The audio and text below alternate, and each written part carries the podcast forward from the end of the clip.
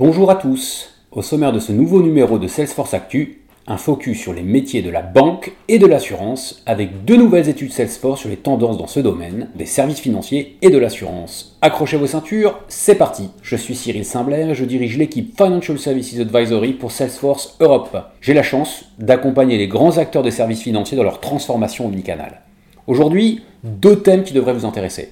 Le premier, Comment la crise sanitaire a bouleversé les priorités du secteur financier En mettant tout simplement l'expérience client au cœur des priorités. La numérisation des services, sa digitalisation devient une arme de résilience massive. C'est le sens de l'étude menée par Salesforce auprès de 2800 entreprises du monde entier entre 2019 et 2020. Ensuite, nous verrons que la digitalisation de ces services n'est qu'un seul des très nombreux chantiers qui attendent le secteur de l'assurance, selon 15 dirigeants français interrogés dans le dernier livre blanc de Salesforce et Roland Berger sur l'innovation dans ce secteur. Alors comme je l'ai déjà dit, Salesforce vient de publier son étude annuelle sur ses tendances dans le domaine des services financiers. Elle a été menée en deux vagues auprès de 2800 entreprises, d'abord fin 2019, puis en septembre 2020.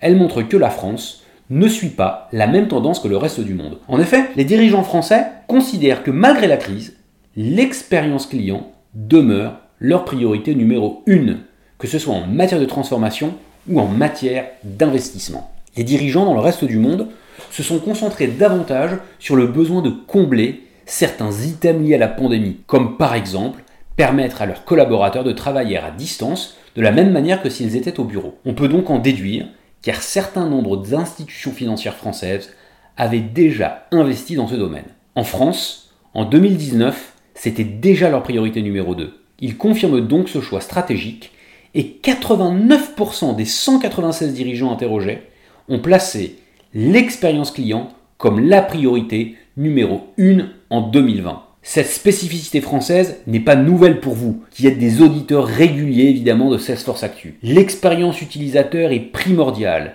car elle permet d'une part de fidéliser des clients, mais également elle devient même un moyen d'atténuer l'impact de crise future pour la majorité de ces chefs d'entreprise. Hein.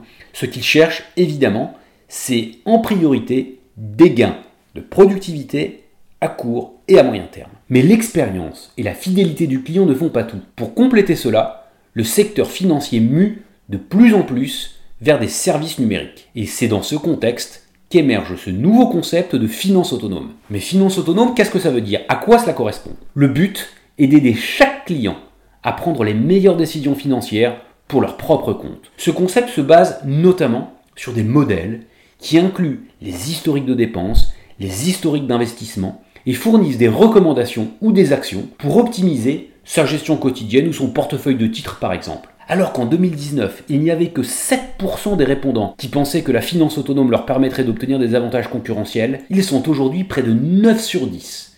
Vous imaginez le gap?